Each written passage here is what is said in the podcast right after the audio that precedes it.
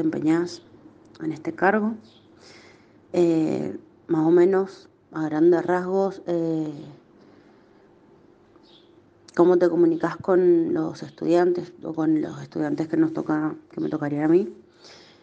Si cuántas veces por semana, eh, si el estudiante cuenta con los medios necesarios para comunicarse con vos. También preguntarte cómo te comunicas con los estudiantes que no tienen acceso a tecnología o a dispositivos. o en el caso de que no puedan, cómo resolver esta situación.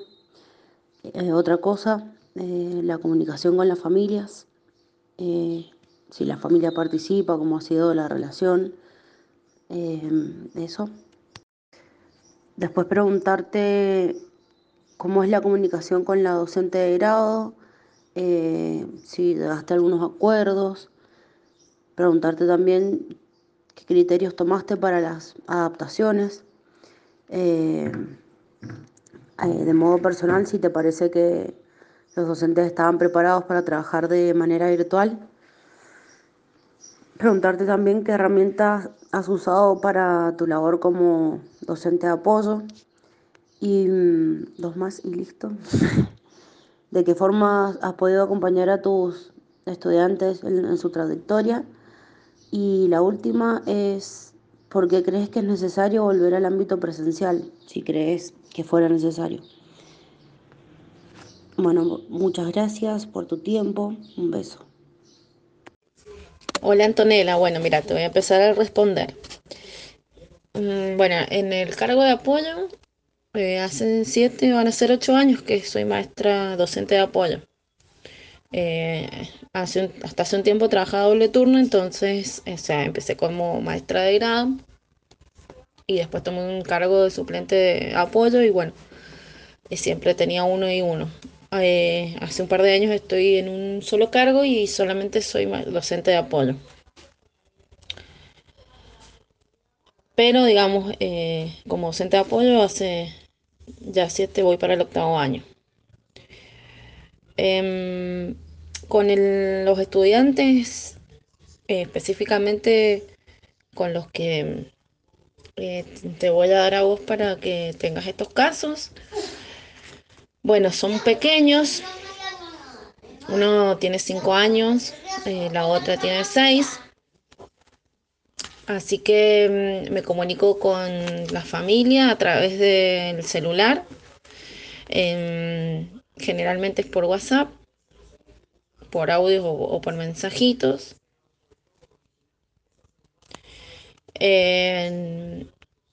No es tan seguido porque entendemos que también en realidad la que tiene que llevar la inclusión es la docente de grado, ¿sí?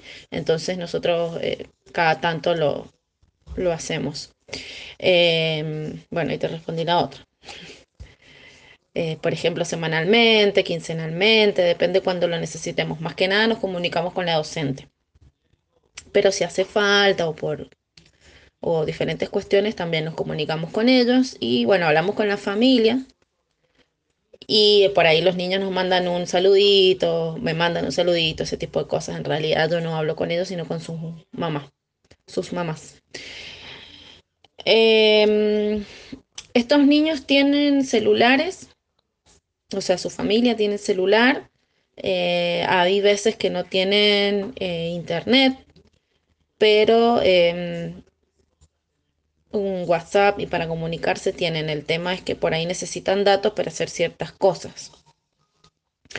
Eh, hay estudiantes, sí, que no tienen dispositivo, que su familia no tiene, que se les perdió, que, se, que lo vendieron, que se les rompieron. Entonces hay momentos que han estado eh, sin contacto. Los más grandes, con los más grandes pasa eso, los más chicos por ahí si pasan estas cuestiones eh, se logra comunicarse, pero con los más grandes, te estoy hablando de secundaria y, y em, sí, por ahí cuesta más. O sea, si tienen algún problema o algo, eh, no, la familia no te comunica y ellos tampoco eh, este, tienen esa necesidad. Eh, Chan, chan, chan. Y bueno, ¿y cómo hacemos en ese caso? Los tratamos de rastrear. Ahora hemos tenido un caso así, que hacía un tiempito que no, no sabíamos nada. Y, bueno, y la directora de esa escuela, donde, donde está inscripto el alumno, lo ha, ha logrado comunicarse con un familiar. ¿Todos los estudiantes pueden acceder a las tareas? Eh, no. Y en ese caso se les han dado tareas escritas, es decir, cuando van a buscar el bolsón de mercadería que se les está dando todos los meses. Eh, si bien no es siempre para todos, pero este, en estos casos eh, se trata de, aunque sea darles, darles el material escrito, sin cuadernillo, algunas fotocopias, que no quiere decir que la hagan, pero bueno, se les da esa opción también. Eh, mi situación, mi comunicación con la familia de los alumnos. Mira, eh, en algunos casos participan mucho, en otros casos no. Eh, ha habido casos que o sea, te miran el celular, te dicen sí, sí y no pasa nada, en otros todo lo contrario, te, te contestan y, y, te plantean dudas y en general sí eh, participan. Sobre todo estos que te voy a dar a vos, eh, sí son participativos, a veces se demoran un poco más, pero eh, en general son participativos y cumplen y se preocupan. En la relación con los docentes de sede, eh, en general es buena. ¿sí? Eh, ahora nos hemos puesto en plan con mis compañeras de, de, hacer cumplir los roles que cada uno necesita y debe cumplir. ¿sí? Porque por ahí se confunden. No sé si es porque no saben o porque no quieren saber. Y bueno, nosotros como docentes de apoyo, nuestro rol es acompañar y darles las herramientas para que el estudiante esté incluido. Pero la que tiene que incluir es la escuela de nivel. Sí, la escuela sede, donde ellos están inscriptos. Por eso es inclusión. Entonces nosotros en realidad, en algunos casos hacemos atención directa y en otros casos no. Solamente hablamos con el profe o con, en el caso de secundaria, con el SOE, que es el equipo de profesionales, como el gabinete, digamos, que hay una psicopedagoga y, ella es generalmente la que, la que hace de nexo entre nosotros y los profes. Eh, entonces, bueno, eh, nos hemos puesto este año más firmes con mis compañeras de, de, realmente mandarles sugerencias y que ellas hagan las adaptaciones. Por supuesto, primero en un acompañamiento, primero les hicimos las adaptaciones, les hicimos muchos ejemplos eh, y después eh, ya las empezamos a alargar solitas. Al principio casi se mueren porque porque lo primero que te dicen es que no pueden, que no saben, que no entienden, que... Pero bueno, con, después, con el acompañamiento, con todo lo que le vamos explicando, eh, se van dando cuenta de que no es muy difícil y que lo pueden hacer. Así que estamos este, tratando de, de, eso, de hacer cumplir bien los roles y que cada uno cumpla con su obligación. Entonces, porque si no, ¿qué pasaba? Pasaba que nosotros nos encargábamos del alumno, que nos mandaban los planes, las cosas. Y a mí en, un, en, una oportunidad me mandaban la actividad y yo la tenía que adaptar y ella no se hacía cargo, no se comunicaba, la docente, ¿no? Entonces, bueno, empezamos a hacer esto de, de hacerles entender de que el alumno es de la escuela, que el alumno es de ellos y que nosotros somos un apoyo y que le brindamos herramientas para que ellos desde la planificación y, y todo lo demás lo puedan incluir. Eh, bueno, hasta ahí te mando uno porque ya es muy largo.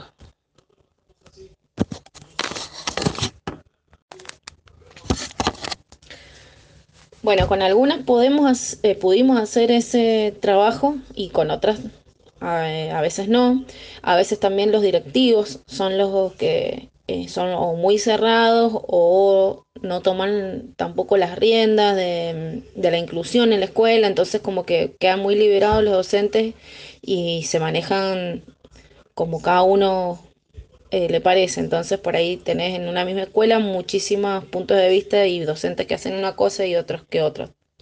Está bien que eso va mucho en parte de cada docente, pero em, por ahí eh, la dirección no acompaña, entonces bueno, eh, tampoco saben qué hacer y entonces nada, eh, trabajan como pueden y como quieran. Pero em, en, otros, en otros lados nos cuesta, nos cuesta mucho menos y ahí nomás enganchan y en general yo he podido lograr muchos acuerdos y, mm, y ha sido bastante bueno. También esta época de pandemia nos ha ayudado a que como no estamos no están frente a los alumnos porque nosotros, ¿qué pasa? Llegamos las docentes de apoyo y estaban los profes o los docentes en el, grado, en la sala.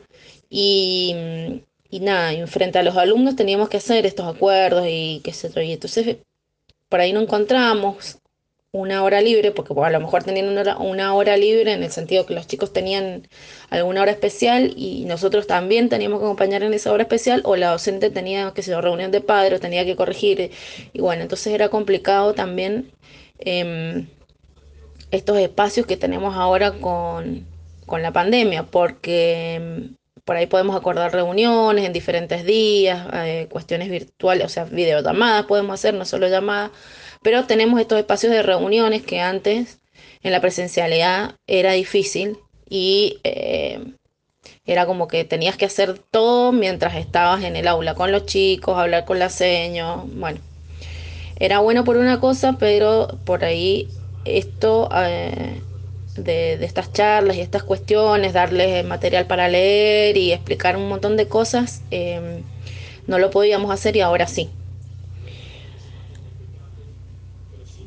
En cuanto a las adaptaciones, bueno, son como muy personales, si bien eh, en algunos casos eh, las hemos hecho más general, pero siempre eh, tenemos en cuenta las particularidades del alumno.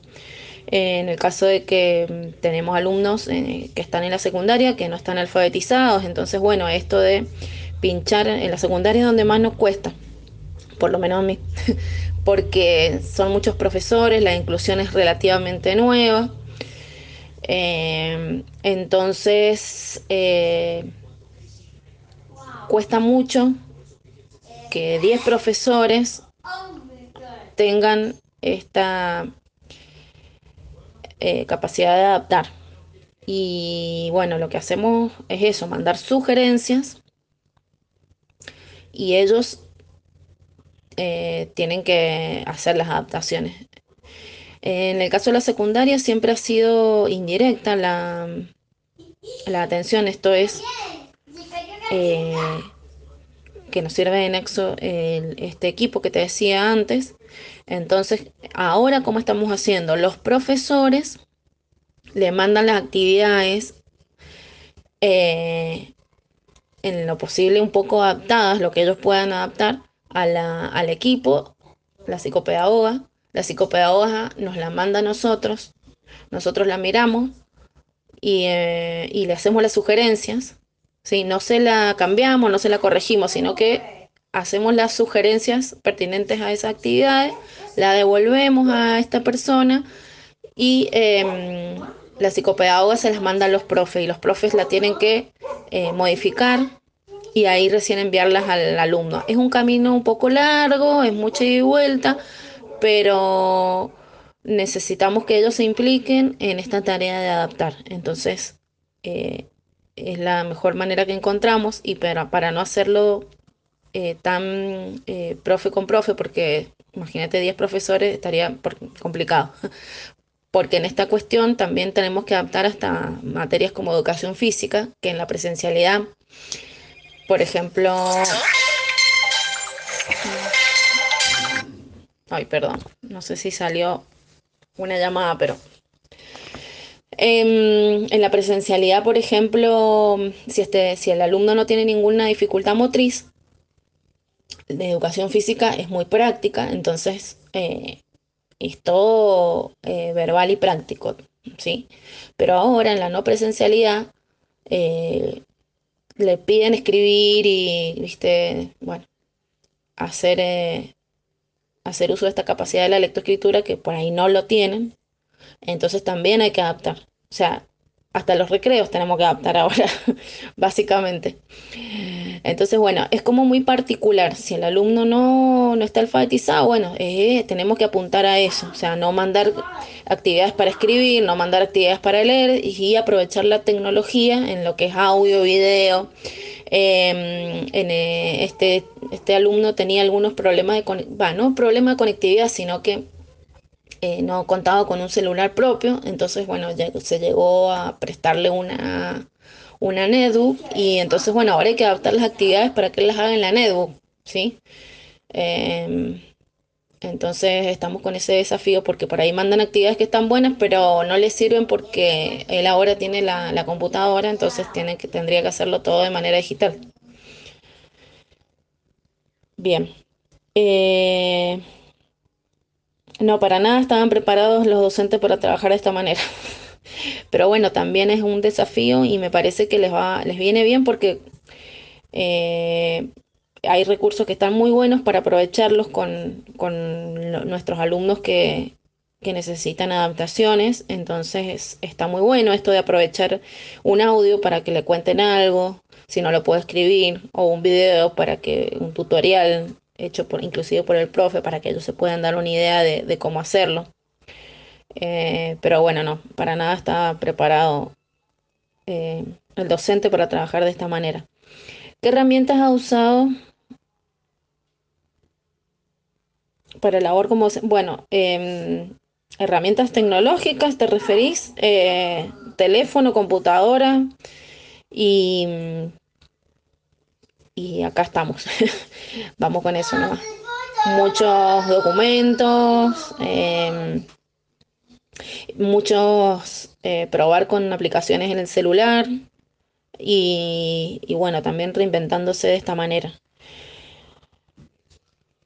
Y bueno, en cuanto al acompañamiento, em, como te digo, se trata de, eh, de hablar más que nada con los docentes porque em, eh, porque son ellos los eh, responsables de la inclusión, digamos. Em, nosotros venimos a hacer esta herramienta, ¿sí? Pero eh, más que nada hablamos con, nos ponemos en contacto con los, con los docentes y acompañamos al docente. Y por supuesto, si la familia lo necesita, estamos en contacto siempre con la, con la familia, pero más que nada trabajamos en conjunto entre lo que son las docentes de apoyo, y todo lo que es el equipo de apoyo, los directivos eh, nuestros nos han apoyado y nos han bancado un montón. Y, y bueno, y también nos fijamos y, estamos atentas a cuál es la respuesta para ver de qué manera puede seguir este alumno su trayectoria, ¿no es cierto? Y orientamos también. Y sí necesitamos volver a la presencialidad porque mm, eh, nuestra rama, la, nuestra modalidad especial em, necesita la presencialidad. Es muy, es muy difícil acompañar desde la virtualidad, si bien hemos buscado estrategias, herramientas nuevas y bueno, hemos tratado de, ver por todos los medios eh, cómo seguir. Eh, la presencialidad es es otra cosa, te da, te da otro resultado, el uno a uno, el, el estar ahí, porque a veces muchas familias no comprenden lo que hay que hacer, entonces le tenés que explicar primero a la familia, luego al niño, eh, en general, ¿no? Hablando en general. Eh, entonces, sí, eh, a nosotros la verdad que la presencialidad nos sirve un montón. se complica mucho así. ¡Wow! Largo quedó. Bueno, cualquier cosa avísame si necesitas aclarar algo.